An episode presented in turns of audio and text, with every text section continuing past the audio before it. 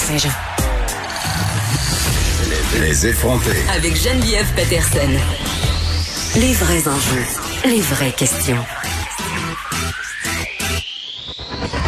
Vous écoutez Les effronter.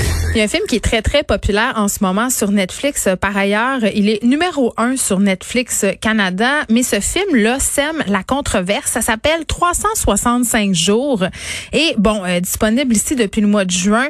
Vraiment, là, euh, tout le monde parle de ça. Et quand on ouvre Netflix, évidemment, on tombe presque indubitablement sur la bande-annonce. Et pourquoi c'est problématique? Je vous raconte l'histoire. On suit Laura, qui est une directrice des ventes, qui part en vacances en Sicile, Italie, pour sauver son couple, un couple qu'elle forme avec son amoureux Martin. Sauf qu'à un moment donné, pendant le voyage, elle se fait enlever par Massimo. Euh, c'est le gars à la tête de la mafia sicilienne. Que veux-tu? Et Massimo a cette caractéristique d'être très, très, très, très, très séduisant. Et celui-ci l'enlève, euh, pardon, et la séquestre dans le plus grand luxe et lui donne un an pour tomber amoureuse de lui. Le comprenez-vous le problème? Ma fille de 13 ans, j'étais avec elle lorsque pour la première fois j'ai vu la bande-annonce et elle a dit Oh maman, ça a l'air tellement bon. Euh non, je sais pas en quoi ça peut être bon de nous présenter un film où une femme vraiment euh, expérimente vraiment le syndrome de Stockholm, c'est-à-dire quand tu tombes en amour ou que tu développes des sentiments pour ton agresseur parce que euh, c'est la seule façon que tu as de t'en sortir. Et vraiment, euh, ce film-là à mon sens, est très, très problématique parce que il y a des scènes où le consentement n'est pas présent du tout. Il y a des scènes où on banalise la violence faite aux femmes. Là, je pense entre autres dans la bande-annonce, on les voit, ils sont sur un bateau absolument magique et la force en quelque sorte à avoir euh, des rapports avec lui. Et vraiment, euh, ce film-là, à mon sens, fait la promotion de la culture du viol. Ça devrait, ça devrait, ça aurait même pas dû être tourné, surtout quand on pense que les jeunes euh, sont tellement sur Netflix et regardent absolument tout ce qui s'y fait. Et là, bon, évidemment, il y a des gens pour défendre cette position-là, ce film-là, en disant c'est une fiction, euh, il y a de la violence partout. Mais moi, ce qui me jette à terre, c'est on souligne le caractère romantique de l'histoire. C'est comme si on puisait un peu dans l'imaginaire du preux chevalier qui enlève la princesse ou finalement finit par l'épouser de force. Je veux dire, on est-tu vraiment encore là en 2020 à vendre un fantasme justement de séquestration, euh, d'enlèvement, de viol à des femmes, à des jeunes filles et de nous faire passer ça pour romantique? Moi, je veux dire, je trouve ça épouvantable. Et par ailleurs, Netflix, c'est pas la première fois qui se retrouve dans l'eau chaude pour une fiction douteuse. Je vous avais déjà parlé l'année passée de la série You, qui est une série qui met en scène finalement un tueur en série qui est rendu très, très attachant et nous présente euh, cet homme-là, justement, sa relation amoureuse avec une fille qui espionne jour et nuit par la fenêtre. Donc, vraiment des déviances. Et on nous présente ça comme euh, une superbe histoire d'amour. Par ailleurs, l'acteur qui incarne ce personnage-là dans You a fait des sorties sur Twitter pour dire euh,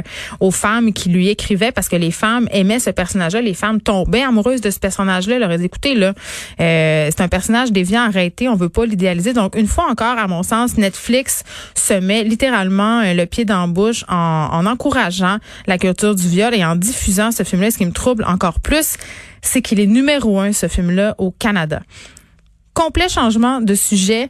On va se parler du Salon du livre de Montréal qui s'adapte euh, de différentes façons à la crise sanitaire. On l'a vu un peu partout euh, à l'échelle planétaire. Différentes foires du livre ont été annulées. Des salons du livre aussi un peu partout dans le monde ont décidé de dire à leurs lecteurs à l'année prochaine. Mais du côté euh, de la direction générale du Salon du livre, on a décidé de faire les choses autrement. Je parle tout de suite à Olivier Goujon qui est le directeur. Bonjour, Monsieur Goujon.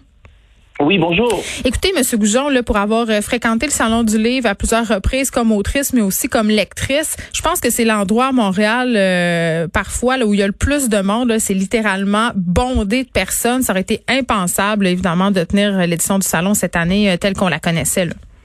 Exactement. Le samedi après-midi, vraiment des milliers, des milliers, des milliers de personnes, beaucoup, beaucoup de pieds qui se croisent sur les planchers du hall d'exposition c'est extraordinaire de connaître cette effervescence à chaque année, mais malheureusement, le contexte actuel ne, ne, nous permettrait pas de répéter euh, cette expérience-là. Donc, on va devoir faire une année de jachère en se réinventant ou en se renouvelant. Qu'est-ce que vous allez faire là, pour vous adapter, justement?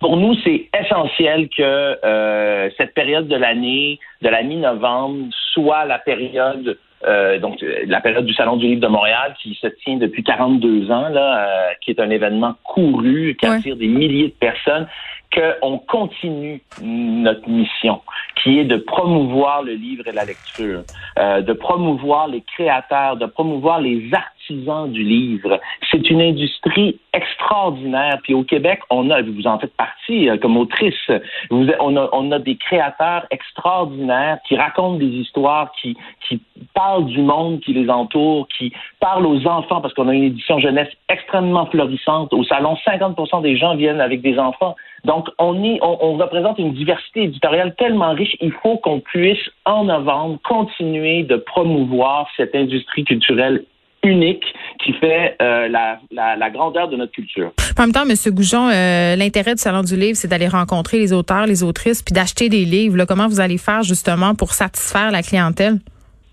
Alors, on va euh, créer toutes sortes d'événements. On a trois volets qu'on a, on a pensé pour assurer la continuité de notre mission. On s'est dit euh, un peu un système de poupée russe. On veut absolument avoir du présentiel. Du présentiel, c'est-à-dire des rencontres en personne. On ne sait pas qu'est-ce que la pandémie va faire au mois de novembre. Est-ce qu'il va y avoir une deuxième phase? Est-ce qu'il n'y en aura pas? Déjà, on a décidé qu'il n'y aura pas de kiosque parce qu'il y a trop d'incertitudes. Par contre, on veut qu'il y ait ces rencontres-là. Donc, des rencontres, des animations autour des livres qui seront parus. Euh, on va travailler avec les éditeurs, avec les auteurs pour essayer de, d'avoir justement ces échanges, ces, ces, animations-là. Donc, dans un lieu au Palais des Congrès, où on va accueillir, si c'est possible, du, public, et sinon, on va capter les animations qu'on va diffuser le plus largement possible mm. euh, sur des plateformes euh, Internet. Et on va aussi organiser des animations comme ça dans des lieux culturels de la ville. Et puis également, peut-être avoir certaines interventions un peu partout dans aux quatre coins de la ville avec des partenaires. Ça, c'est très, très, très important pour nous d'avoir donc ce volet au Palais des Congrès, mais également ce volet dans la ville. Parce qu'on s'est dit, on ne peut pas accueillir en un seul lieu des milliers de personnes comme d'habitude. On va à ce moment-là faire en sorte que le salon aille vers les gens. Bon, ben, ce que je comprends, M. Goujon, c'est que vous prenez au mot la ministre Nathalie Roy et vous vous réinventez.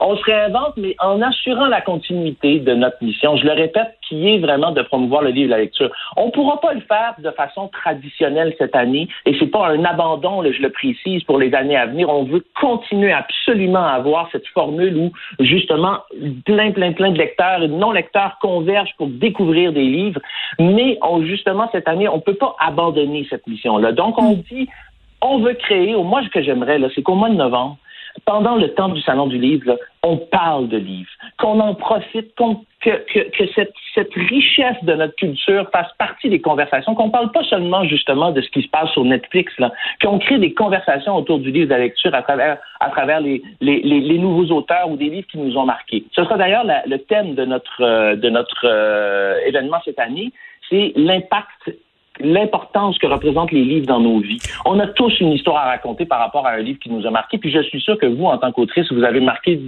une des milliers de lecteurs. C'est gentil de le souligner. Très bien, euh, Olivier Goujon va suivre ça évidemment et j'espère que les lecteurs euh, seront au rendez-vous. Olivier Goujon qui est directeur général du Salon du Livre de Montréal.